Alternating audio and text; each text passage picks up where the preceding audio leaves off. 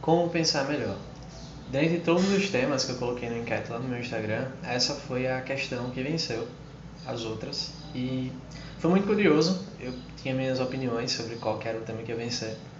E ver que esse tema venceu, para mim denota uma noção que eu acho que a maioria das pessoas tem de que a gente às vezes não pensa tão bem quanto poderia.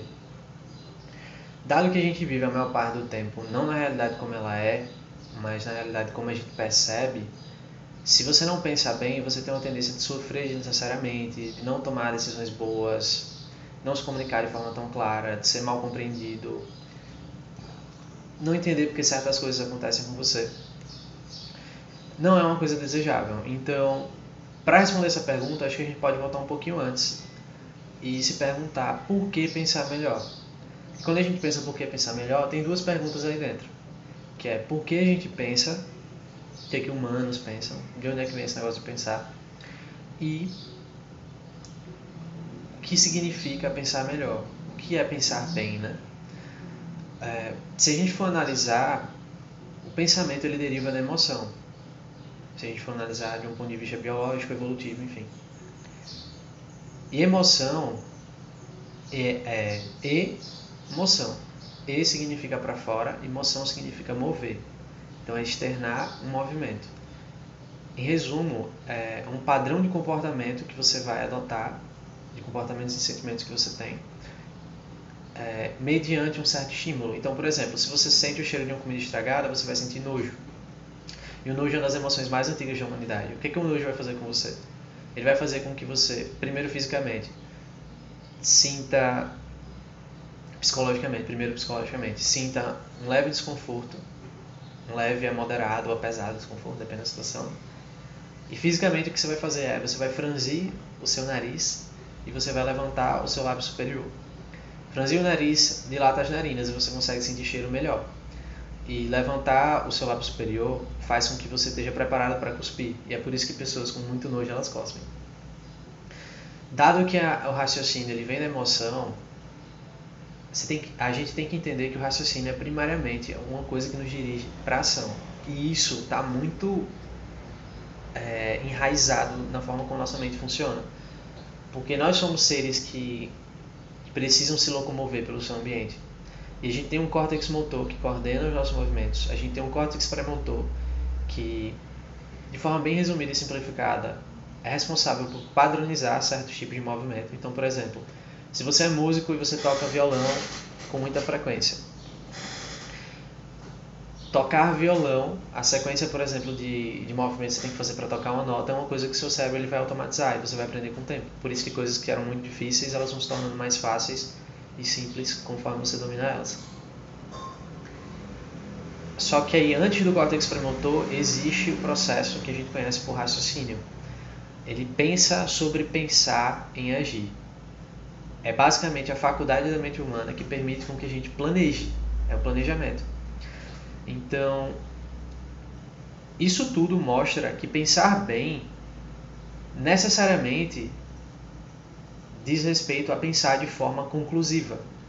Porque pensar é fundamentalmente decidir sobre um curso de ação. Quando você pensa, você está tentando decidir se é melhor fazer uma coisa de um jeito ou de outro evolutivamente isso teve muitas vantagens. Por exemplo, você não precisa mais pular de um penhasco para descobrir o que, é que acontece se você pular de um penhasco.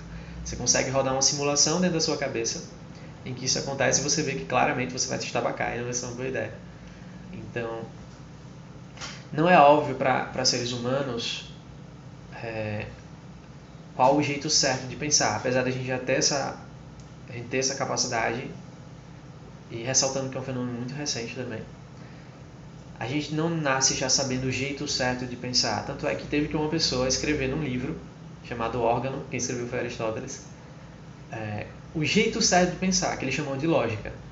É, órgano significa ferramenta. Então, quando ele escreveu o livro, ele quis criar uma ferramenta para ser usada para pensar do jeito certo. E isso é a lógica.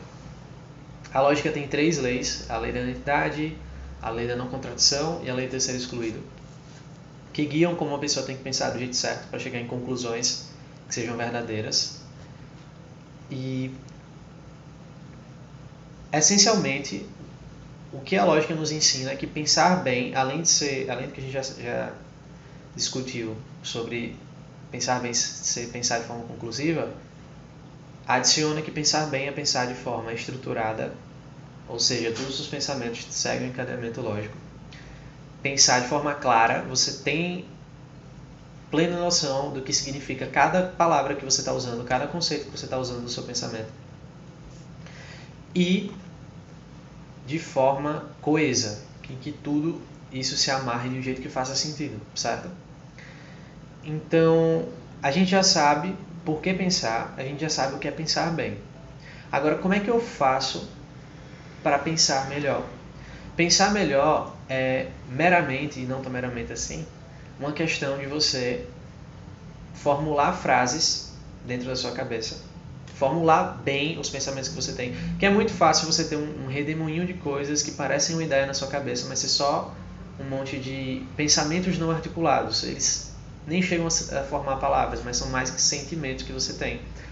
É, e se você se deixa guiar por pensamentos mal formulados, se você não tem clareza do que é que você está sentindo, se você não dá nomes às coisas, aquelas coisas dominam você. E aí você tem medo delas e você não consegue estruturar uma resposta para aquilo tudo, certo? Então vamos lá, como é que se pensa melhor? Para pensar melhor, você tem que formular frases na sua mente, formular os pensamentos que chegam, que emergem na sua mente para que eles estejam completos em sentido. Existem frases que estão corretas gramaticalmente, mas que estão incompletas em sentido. Por exemplo, se eu digo eu tenho medo, eu não disse nada na prática assim. Eu não, eu não trouxe nenhuma informação que possa ser que possa me dirigir para tomar a decisão sobre um curso de ação que vai ser bom para mim. Eu só disse que eu tenho medo. E qualquer pessoa que ouça essa frase vai ter uma de duas reações. Ela vai perguntar: Você tem medo de quê? Para saber do que eu tenho medo. Ela vai presumir o que é que eu tenho medo e vai agir como se ela já soubesse. E às vezes nem eu sei, tá? E imagine que essa outra pessoa não seja outra pessoa, seja você. E você formulou um pensamento que é: Eu tenho medo.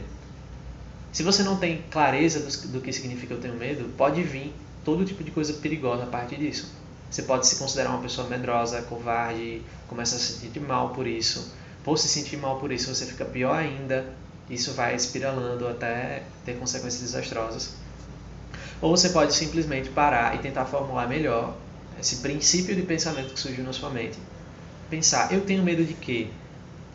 E aí você pode descobrir, por exemplo, eu tenho medo do meu pai quando ele grita comigo, porque isso me incomoda eu acho que ele faz isso em situações que ele está sendo injusto. E aí você vai encadeando, logicamente, uma sequência de pensamentos que vão levar a uma ação. Porque vamos lá, vamos seguir essa linha que eu comecei a construir aqui do nada, aleatório da minha mente. Porque eu não acho que ele é justo comigo. Eu gostaria que ele fosse justo comigo. Se eu conversar com ele,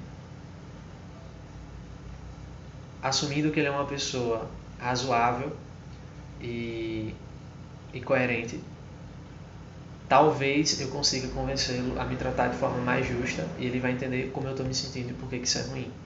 Então repare que no final, reparem que no final dessa cadeia de raciocínio eu consegui chegar em uma conclusão, porque eu consegui levar meu pensamento às suas últimas consequências. Pensar é concluir, pensar é decidir sobre um curso de ação. Então se você não consegue dentro de um pensamento derivar uma ação, você não está pensando da melhor forma possível.